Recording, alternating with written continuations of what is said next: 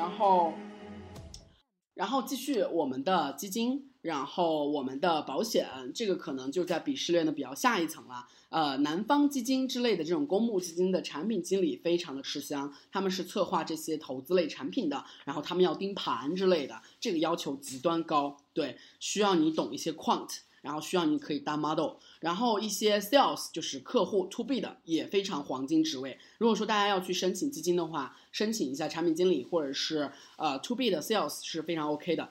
注意，此所谓的基金，并不是那些门市上 to C 的，或者是膜拜然后卖卖给普通的老爷爷老奶奶那种基金销售经理。这个销售经理太 low 了，不在我们的说的范畴，好吗？谢谢。然后保险的话，也不是卖保险的，我们的保险是对公业务的那些，我们要去把保险资金投出来。就大家知道，保险业务之所以赚钱的原因是在于它享受了一个低赔率，然后呢，它拿到这些提前的资金池，就可以让这些资金池钱生钱。所以说，所有的金融机构的逻辑都是利用杠杆来钱生钱，对，用时间的杠杆，用时间，还有用投资标的的杠杆来钱生钱。OK，然后呢，我们再来讲一讲最后我要讲的银行类的。那银行类的其实。很多很多人想进银行，无非就是一个重要的点：银行第一个稳定，第二个有户口。那我想，我想说的银行，我最推崇的两个银行应该是：第一个是工商银行，第二个是我们的嗯招商银行，第三个是我们的政策类银行。那我先倒着说吧，政策类银行，嗯，我觉得特殊于其他银行。政策类银行享有不同的政策，然后比如说，呃，农业发展银行、国家开发银行，然后国开、农发，还有一个什么银行？进出口银行吧，我不知道了。三大亚投行算吗？不知道吧？亚投行不是，亚投行不是国营的，妈逼！对不起，亚投行、亚洲投资银行是 international institution，institution 对。它亚投行当然比那些 offer 都牛逼了，就像我们说的那种，呃，那个什么来着？我说那个叫啥？联合国平行的还有什么？亚投行还有一个什么来着？一个研究所。发展。对对对对对对对，世发行。对，我操，那种太牛逼了，那种不在我们的 cover 范围。就是那些都是科学家、经济学家。对，是的，是的，是的，是的。所以说你必须要读一个 PSD 之类的，好吗？谢谢。然后我们说的都是普通的平民百姓，然后你要拿 offer 的，对。PSD 是啥？PhD。H H H，你懂不懂？PhD，然后银行的话，工商行宇宙第一大行嘛，所以说它的 offer 可能有一些是对公业务的。对银行，其实很多人拿到的银行，虽然它是管培，然后虽然它是清北的，其实 seriously 从我的样本来看，没有关系，去银行真的混的还相当艰难的，就是。你无论如何，你都是要去轮岗的。你轮岗都是要去当柜员的。听我的那些师兄师姐说，那当柜员其实都挺，挺惨的。我觉得，对，就是虽然你拿的钱还挺多的吧，但是又有啥意思呢？就是我觉得人生不能生活在表层。我觉得，嗯，对，人不能生活在表层。如果说你们想去当柜员，我不拦你们，但是还是算了吧，朋友们。对，然后对，no offense to 柜员们。呃，毕竟我们的听很多很多听众的爸爸妈妈们也是柜员，柜员的这样在我们的父辈母辈的生活非常的优渥。对，是的。但是我觉得我的个体感验是，年轻人去当柜员真的有点浪费青春哦。为什么呢？OK，当然他们有不同的选择，呃，人生的选择各有自由啦。但是我不妨表露一下我的倾向，就是我觉得不太建议大家去银行当柜员。对。如果说是当柜员的话，actually，其实银行这个 offer 并不并不建议大家去啦。就是我们很多老师，银行的 to B 的那些对公业务部门当资本的那些分析员，或者是去投资之类的，他们也过得非常的清闲，就九点上班，五点下班。I know 这样是一个生活状态，但我觉得，我操，五点下班就是 seriously 能干什么吗？就而且，就人类会有一个非常大的一个天性，就是如果说没有人去督促你，或者是没有一个。非常好的 motivation 的话，你就完全没有动力，然后完全没有动力再经营几年的话，Oh my god，你就死了，就我觉得特别可怕。所以说我强烈建议大家不要去银行了。对，所以说我还是讲一下银行，但是我觉得你们还是选择其他 offer，不要去银行了。我觉得很多人，嗯，就是思意宝宝，像你这样就是能，就是像。我们 这样的工作狂，觉得就是应该工作，就是或者在一件事情上发现自己的 passion，真的还是蛮难，就是我觉得是稀有，不是说难得啊，就一个中性的词。而且你知道有很多人，他更他真的很倾向于就是把重心放在家庭，了解了，需要去带孩子。了解了，但是我还是哦，明白，我明白，大家各有选择。我只是圆一下你的话，其实我是 on your side，you know。是的，I know you，OK，对。对我明白选择的自由，但是我还是要振臂高呼：人生不能生活在表层。OK，然后银行的话，其实如果说大家去招商银行之类的，比如说我有个同学，然后他非常帅，然后他去招商银行信用卡中心，他一年有三四十万。对，哇操，三四十万好吗？虽然他其实过得也蛮苦逼的，但是三四十万哦，核心岗位哦，由于长得帅被领导看中哦，这很爽。所以说，如果说大家长得帅的话，不妨去招商银行信用卡中心。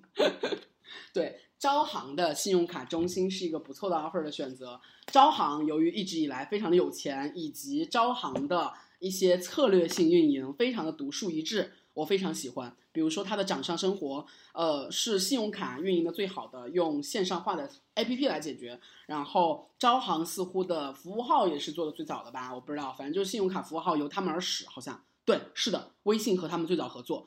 对，所以说招行是一个不错的去处，但银行整体来说呢，进阶还是比较困难的。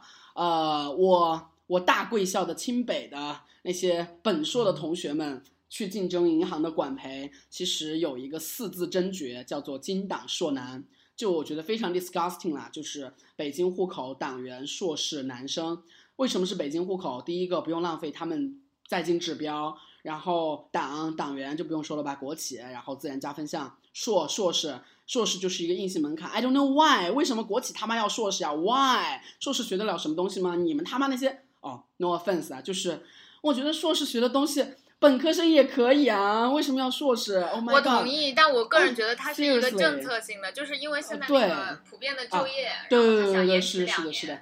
就大家把这个大实话说出来，就并不能两年研究生并不能在学术和各种技能上精益，对，至少这是一个小概率事件。但是我想讲，听我讲，就是我要我要说的更嗯，我觉得这不是一个学历的问题，而是一个年龄的问题。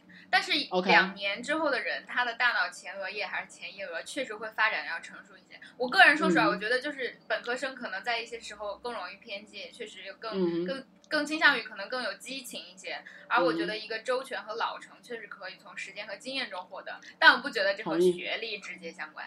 Honestly。OK OK 好，嗯，然后呢，硕男男生就耐操一些嘛，就男生当牲口，男生当牲口，女生当男生嘛，对。然后呢？呃，金党硕男就让很多的清北的宝宝就被 pass 了。我们很多优秀的师姐们，我操，真的是含恨。我刚想说含恨九泉，好像不太合适，哈 哈就含恨止步于去了其他的 offer。OK，所以说我顺带来讲一讲啊，银行的薪酬 range 非常的宽。我刚刚说了，就招商银行信用卡中心，大家一定要记住这个很好的 offer，在上海的同学，特别是上财的同学，一定要他妈的去申请，这个钱太他妈多了。对。然后呢，其他的其实还就 OK 了，就其实本硕同学要的好 offer 基本上也就那样，就是一万块钱以上，然后乘以一个十三，乘以一个十五，还他妈不如互联网呢。对，然后呢，我再说一下其他的 offer 吧，就是一些比较 typical 的，呃，顺带着解决大家的问题来说一下。好，第一个，如果说你是大一的宝宝，如果说你是一个好学校的学生，或者你是坏学校的学生，我先分情况讨论。好学校的学生。呃，和换学校学生其实都要做的是，你要去实习。你至少从大二暑假开始就需要有第一份实习。大三，请你翘课去好吗？我就说出正向了。大二暑假第一份，大三上学期翘课去，每周三天两天去半年，然后加上寒假，然后大三暑假全部他妈的翘课，然后大三上下学期全部他妈的翘课，连着六个月去实习。啊，如果说你想本科找工作的话，本科不找工作，其实你可以不用翘课，但是你大二的暑假、大二的寒假、大三的暑假、大三的寒假、大四的暑假都他妈的不要去玩了，都他妈去实习好吗？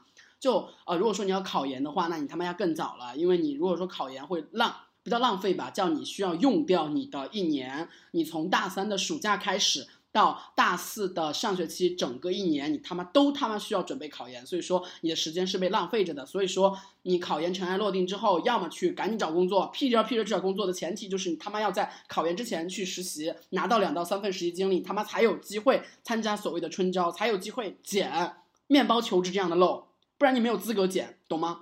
还有。你如果说考研尘埃落定了，你他妈之前没有实习，那你赶紧在大四下学期马上找到一份可以长期做的实习。时间真的完全完全非常的紧张。大家就是我觉得我在本科期间，我在回首的话，我自己非常羡慕的是那些光华的同学，在师兄师姐或者在呃 peer pressure 的压力下，他们很早的去实习，然后呃他们在全校的氛围中形成了一个装逼侠的 style，我们都会。呃，哼，光华狗之类的，但是他们默默的去非常 aggressive 的走在街上去实习了。我觉得我当时为什么没有人告诉我要去实习呢？走在街上去实习，听着特别像站街。冷冷的走在这冷风中。实习站街吗？真的是，真的听起来特别像站街。对反正就是我想表达一种，我回首我的本科年代，我最后悔的就是没有人告诉我。刘思义，你可以去咨询。刘思义，你可以去投行哦。刘思义，你可以去券商哦。你要这样做，你要这样做，你要这样做。当然，这是两种路径啦。就是我人生去 push 我，事情推动着我。比如说，我是一个事情推动着我去了互联网，然后我自然而然去了互联网。由于做北桥的性质也 close to 互联网，我就去了。但其实，我觉得人生的选择是可以多样化一些的。所以说，我觉得做面包求职对我来说比较大的意义就是在于此。我告诉你们。你们他妈应该这样去走，你们不要走弯路好吗？就不要再那个啥了。OK，坏学校的同学，你们就要认清自己坏学校的本质哦，不是 No offense to your school，但是你要认清，呃，比较差的学校的本质就是你可能在求职阶段会被认为不太好，对吧？那你要怎么办呢？你有两种选择，一种是你他妈赶紧去实习，你他妈赶紧去找互联网快销的实习，然后去做互联网快销行业这种 friend to your school 的 friendly to your school 的这些性质。OK。这样可以参加校招。第二条路，你们他妈去考研，考研就是 GPA 你要保持在专业的 top three，然后去考研，考研上了，然后你去拼命的实习，然后通过自己考研的一个九八五的学校，再去找到好的工作。但我其实 prefer 前者，因为我觉得学历在漫长的人生中虽然极端重要，但是没有重要到。大部分人的毅力其实是无法支撑考研的。我想说的是，这是实话。就考研面临的诱惑实在是太他妈多了，所以说你真的要面临啊，我拿到 offer 了啊，我和室友要去啪啪啪。哦，我和室友，我和男朋友、女朋友要去啪啪啪。就是你要面临室友和男票、女票的约会，你要面临室友拿到 offer，你要面临室友去留学的 offer 归来。就我觉得这个压力是非常极端的，我无法想象。所以说我建议，如果说大家觉得自己不是一个，嗯。毅然决然、毅力很坚强的人，我建议还是本科工作。那大家会想，妈的，老子有一个清北梦，怎么去圆？那你足够牛逼了，可以去清华、北大读一个 MBA，MBA 的爷都是爷爷，他们都要罩着你，因为你交了几十万。对，你可以这样，对不对？然后我有一个学生，然后他是专科狗，然后在我这儿当实实习生，是我的一个草友。然后他专科，我就让他直接 quit 了，然后我就让他直接跟着我，然后我亲自带着他。我觉得。我给了他勇气，因为我觉得我可以给他更多的东西。有一些学校学不到的东西就应该出去。所以说，get out。就如果说你觉得学校学不到东西，please get out，OK。然后啊，好像 get out 是滚的意思，对吧？是的。所以说应该怎么说呀？Go out，please go out。Go out 好像也是他妈的轻微的滚的意思。嗯，Tell me。Explore the real world。Okay，yes，just explore the Real world，然后我觉得有一些 offer 呢，我要评判一下。比如说，呃，公务员这个选项，公务员这个选项，如果说大家不希望一眼望到头的生活，我觉得不要选。但是如果说大家觉得自己还是 prefer focus 在家庭，focus 在个人内心，追求那种 inner peace，或者是想做其他的事情的话，我觉得公务员还是一个不错的选项。或者有政治理想。来，让我来讲，就是这里我有很大的梗哈，就是你的 inner peace 是指的是什么样的 inner peace？我觉得如果你要有一点 inner peace，你就不要去成为那个 mechanism 的一部分，好吗？我开玩笑的，这是一个讽刺，就是本节目又要被禁了。Anyway，但我想讲，就是我特别讨厌某一类型公务员。第一，我想说，就是就我我家人有在体制内，然后。嗯，我爷爷奶奶曾经是军人嘛，所以会稍微了解一点。体制内和体制内差的非常非常多。就是当你在说体制内的时候，你在指什么？你在指哪一个行业？你在指你在指什么什么 level 的好吗？你要是就是就各部委是吧？中央那是一回事，可是街道办他妈也是。然后就是边远山区的，呃，就是。就新疆啊、西藏啊，就是我们祖国最偏远、最穷困的地方，也有体制内。你是指什么体制内？而且各个行业有，就比如说，嗯，就体制内法院啊，也是体制内，这是法律行业的。然后医疗、教育各个方面都有体制内，所以我觉得这个非常不一样。但是我想讲，就是不存在一个 就是单独的呃进体制内或者怎样怎样的，但是就是想。想讲出来，那个所谓的 inner peace，并不是 指你找到内心的平和，有的时候它和你的那个种种事情是冲突的，是矛盾的，是吗？OK，好的，OK，所以说，那我们就别进体之内了吧。不过还是看情况，我觉得就是，嗯，我其实是这样，我还是说，就是虽然这个说法非常的幼稚，但是我觉得就是如果。如果年轻有为、有真实才学的人不能进体制内成为，就是这个国家的脊梁，我觉得是很可惜的。嗯，但我觉得这我的这个想法非常幼稚啊，就是你你要看出我的矛盾。嗯，是这样就，是，对，就是我其实有些时候，呃，我觉得我们有些时候还是有一些偏激了，因为我现在了解到有一些体制内的，包括就是我们所谓的喉舌类媒体，其实。有很多很多就是比我们强悍的人类在那里，然后真的是真实的做着业务，然后啊，我不知道为什么，就是我一直在扪心自问，他们 for what，for what。我一直在问这点，我没有想清楚，但是他们真的很强悍。我不知道，就是其实我们讲一个都是很宏观的事情嘛。我来讲一件事情，我非常反感啊，就是有一次就是在四周年上，我我可以就哦，你知道吗？我在最近这几天在 Dora 家，然后 Dora 就说不要 diss 听众，不要吐槽你的听众。但是我想讲就是，嗯，我我还是觉得，我不觉得我跟你们是那种粉丝和就是就是某种人的关系，我们就是平等的朋友而已。就有一天。就是在四周年的上面，有一个朋友给我讲他在体制内，然后其实我我非常非常要好的朋友就白莲花，他也进体制内了，所以我当时就想问他你是不是在哪个部门啊，然后你在做什么？他就说这个要保密。我说你是涉密工作吗？就是因为我妈妈是有参参与一些涉密工作的，然后我觉得就是这这个其实所谓的就是密，对不对？就是不能说出来。伏地魔的名字，然后好像大家都不知道伏地魔。然后他当时给我讲，他说：“他说平民老百姓之所以不理解政府的行为，是因为信息不对称。而他因为进了体制内，所以他听到了一些消息，所以他觉得政府做某些行为是对的。天啊，我觉得这个节目又要被禁了啊！就是我也是，这我也是同意的。然后他当时说了这话之后，我当时就哦，我说真有趣，我说，然后后来我稍微 push 了一下，然后他可能就勉强说了一下，然后。然后后来我就我就跟他讲，就是嗯，我就问他，我就接着问他，我说那你觉得信息不对称的原因是什么？就是是谁造成这个信息不对称？这不就是一个循环吗？就因为老百姓信息不对称，然后信息不对称原因是谁造成的？然后接下来他又说了一句非常非常吊诡的话，就他讲了一件非常具体的事情，然后他觉得这件事情就是就是怎样怎样怎样，然后我就问了他，我说嗯，你能告诉我就是就是为什么信息不对称吗？他说。不行，因为你不是，嗯，就是这个行，就是你知道吗？这很体制，就就是我觉得通常情况下，一个人就是他们这样过挺分裂的。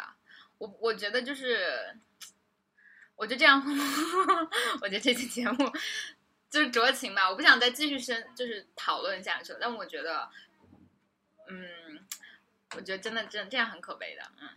就是你觉得说他会把那些，就是在在在在，就是他年轻的时候，有可能他之前觉得不合理的事情，因为他进了体制内，享有了一些特权也好，资源也好，他就觉得把这些东西当时觉得不合理的东西给合理化了嘛？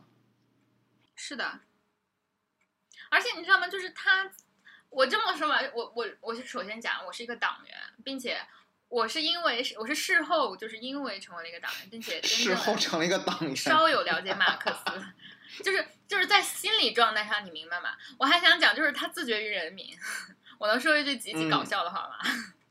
就是你你为什么要说我是体制内的，而你是老百姓，所以我知道的事情你不能知道呢？对呀，啊，当然了，这期节目已经发微沟边，而且你知道吗？他当时他是一个年轻人，他和我们一样，然后他他就在我的面前，然后我。我觉得我和他沟通的时候，就是问出了这样的话。我觉得我又不是让他在什么平台上，就是说这只是平时的聊天。然后他在这里给我去炫，就是第一说，我说丹你是做什么？他说我在体制内。我说啊，我当时就说了嘛，就是各大部委，就是中央、中南海也是体制内，然后街道办也是体制内。你在哪个？他可能又出于 出于这样，就居委会、街道办都是这啊。你但你知道吗？我个人觉得基层的工作非常非常重要。我个人觉得就是因为。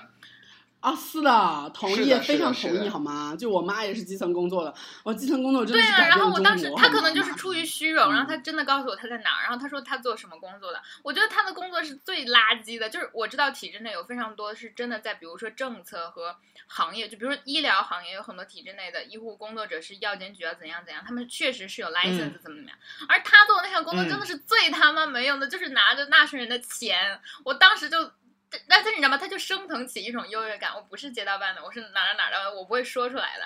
但我当时就说：“哦，我说那你怎么看最近很多事情啊？”然后他说：“嗯，他就说刚那个就信息不对称的话。”然后说完之后呢，他我就又问了他：“那你你能让我知道？”他说：“不能。”然后我当时说：“嗯，这很体制。”可是我知道，就我在想，我觉得说实话，我觉得这样的年轻人不适合去做这样的工作。其实我还是相信，就是我因为我身边有。体制内的人，我有很好的朋友进了体制内，然后我觉得 寂寞公务员，对寂寞公务员，但我觉得就是我我真的希望有才学、有判断力的人能够去加入到这个里面去更新它，因为这不是那个一时半会儿啊，一个一个炸弹，然后这样的事情，就是它很乱，就是，但我当然我想说这个想法也非常的幼稚，因为我们就是我觉得我刚说那个说法是非常理想主义的，它是嗯，在某种程度上。就是把个人的意愿和这个体制和这个 mechanism，就是一个庞大的机构和权力是如何在社会中运作的，领就是嗯，是其实其实你知道吗？个人是没有自由意愿的，一个个人是很难和这个所谓的社会风向产生抗阻的。但是我还是觉得，就是啊，见识了那样的人，我真的不想让他作为草草友，你知道吗？就是我当时就开除曹吉，没有没有了，我只是。哎，我这人我还是觉得就是，嗯，我还是也是算偏幼稚的那种类型吧，就是想当然的会觉得怎么会这样？但是，嗯，你而且你看我我母亲作为就是这种三十年老体制内就不会像他那样，我觉得 三十年老体制内，对啊，就完全不是一个因为你是一个什么样的职业才有一个什么样的人，而且完全因为你是什么样的人你才是什么样的人，嗯嗯，什么样的人所以才是什么样的人。然后就是某种 tag 会让你更加 那样。OK，然后我继续讲啊，我刚刚想说哪啥啥啥来着？哦，对对对，啥啥啥啥啥？哦，对，大四的，呃，对于大四的宝宝或者对于留学生宝宝来说，我觉得你听这个节目可能有点晚了，所以说我觉得最好的方法就是来面包求职找我们找到工作。对，就是你没有救，就真的稍微有点救了。对你只能求助于面包求职，你只能去花钱了。对。就是，嗯，留学生和大四应该是一个非常尴尬的群体。第一个，留学生有时间差和信息差。留学生，特别是英国研究生，大多数读英国研究生目的有其二：第一个，自己不想那么快找工作，学校太差找不到工作，然后想去读一个英国硕士去包装一下自己；第二个，就是自己其实 一脸懵逼，然后也想去，也想去欧洲去读一下书。人家还有牛津和哈。人人对，人家还有牛津和牛津和剑桥的硕士非常牛逼啊，但是其实也不那么牛逼啦。Seriously，牛津和剑桥最真正牛逼的是本硕，好吗？牛津剑桥的本硕是天下独一无二的，但是英国的硕士，哪怕是 G 五，其实在我国的招聘界都是备受歧视的。所谓的英国小硕加上港澳吧，英港澳小硕，对，so called 英港澳小硕，因为英港澳小硕有一个非常大的优势，但是我现在才知道这个他妈不叫优势，这个叫劣势。他们大家都以为他们读一年非常的不浪费时间，对吗？Actually，他们浪费了时间。为什么？第一个，对他们读一年，他们的体制是说，我当年的九月去，我他妈第三年的上半年拿毕业证，这他妈和我读两年，然后我在第三年的夏季拿毕业证，其实完全没有任何的区别。但是由于他们压缩到了这么短，所以说他们需要在校招季的时候面临毕业的压力，这其实非常非常的蛋疼，真的非常的蛋疼。以及他们恰好错开了我们留学生可以享受到的那种 gap，就是一年可以被 treat as 应届生的这样一个身份，就他们其实时间很尬，对，所以说英国、呃澳门、香港的同学们。虽然我觉得其实工作也有自己顺势推舟的，或者是工作会来找到你，命运会给你安排，默默的标好价格，安排好工作。比如说面包求职的烘焙计划就是标好的价格啊，对。然后呢，但是我还是会觉得，嗯，你们还挺尬的，所以说你们要抓紧时间。比如说行前，你们他妈的想要去英国留学玩一遭的同学，请你在行前就拿好三份实习。你们在英国研究生归来的时候，你们在英国研究生行前的那上个学期。对，没说错，就是第一个学期，你们他妈就是要申请，就是他妈的要秋招了，你们要记住，就他妈这么紧张。英国研究生、港研究生、澳研究生都他妈是非常尴尬的，就直说了，就超级尴尬。英港澳小硕必须要抓紧时间，不然找不到什么好工作。当然，去英港澳的，特别是去英国的那些宝宝，大部分爸爸妈妈可以安排工作，那就不说了。但是有很多尴尬的中产阶级家庭。是无法安排你自己看得上的工作的，所以说你要努力了。好，然后本期节目真的是 diss 了很多很多类别的人，包括坏学校的，包括英港澳的。但是我说的真的是实话，如果说大家不服气的话，就反对无效，不接受任何反对。但是会不会？但是会不会就是对于留学而言，就是如果你真的想要去留学的话，留学英港澳会不会相对来说性价比略高？性价比不高。你想去留学，你说的从哪个时间维度的性价比是吗？嗯哼，时间维度和就是时间加加加同意，就是同意。但是花一年的时间，你拿到一个硕士，代价是三年换到一个硕士，对，代价是什么？代价就是你他妈的啊！Actually，商科的美国 Master 是两年，对。所以说，其实它的时间代价并没有那么大的冲击了。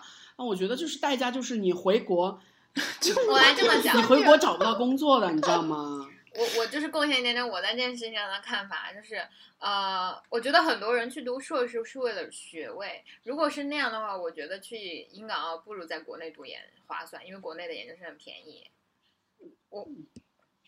对，而且国内研究生的这种招聘认知度，如果说你是一个 typical 的九八五，然后你去了个清北，我操，牛逼好吗？呃，我个人是觉得，就是它高不成低不就，高不成在于它不像美国，就是像你这样的三年硕士能真正学到很多，而且其实我不觉得它是一个损失，因为它非常的硬。第二，它也不如去就是欧洲一些奇奇怪怪的 专业好玩。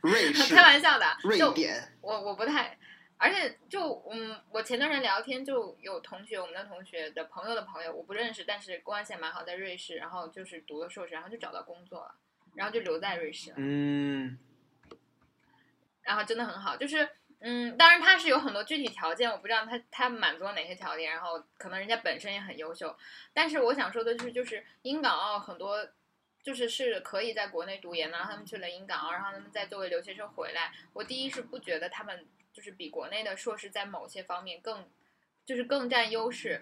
其次呢，是他们又不足够高到，就是像拿到非常好的硕士，或者嗯，这不不论不论除非是牛津的本硕，牛津的本硕我就仰望。对，就就我觉得有点尴尬。而且你知道，就是我来这么说，就是我知道的 一个，就是香港的硕士，有有的他们所谓的一年，其实上课就是八个月，然后两个两个时间，然后就是。我觉得特别水，就是从课程的安排，你看他的大纲，这他妈和燕京学堂有什么区别？啊，对对，就是就其实就是那样的，就是那样。其实它真正的就是，因为它还有寒暑假，就是八个月，然后非常非常的水。对，一年制的硕士，就是一个创收的项目啦。对于学校来讲，就是一个创收的项目。但是不管怎样，你是硕士，就比如说你一定要求硕士学历的一些专业，它就是。够到了这个标准，所以你说他是，嗯，比完全不读是不是要好一点？我觉得我说的都是一些自发性的找，但是别人不会完美的去自发性的找的，因为人们会遇到各种挫折和各种机遇，别人推荐了你，然后你他妈就顺利留用了，就很幸运，对不对？就 typical 的路径只适合一些非常非常运气好的人，所以说我们都会有运气差的时候，也都会有运气不好的时候。比如说我们如此 diss 英国，然而你他妈就是要去了；比如说我们如此 diss 大四，然而你他妈就是大四的。比如说我们如此的 diss，嗯，学校不太好的人，然后你他妈就是学校不好的人，那怎么办呢？只能奋起啊！我觉得就是没所谓啊，就按照这个路径来就可以了。我觉得就是每个人都有每个人的造化，人要自个儿成全自个儿，那就自个儿怎么成全自个儿，看你自己喽。对，所以说有一方面的人，可能我并不能帮到他们，就比如说像碧池这样的人，碧池这样的人可能是要去当横漂和好漂的，那他的路径和我们完全不一样。所以说就这样吧。这些人，我们可以和碧池组成一个联盟，叫做“横漂联盟”、“好漂联盟”，或者叫做“非主流工作联盟”。OK，好，然后我们本期的节目就到这里，拜拜，拜拜，幺七七零幺二六六二四幺，幺七七零幺二六六二四幺，好吧，好吧，拜拜，拜拜。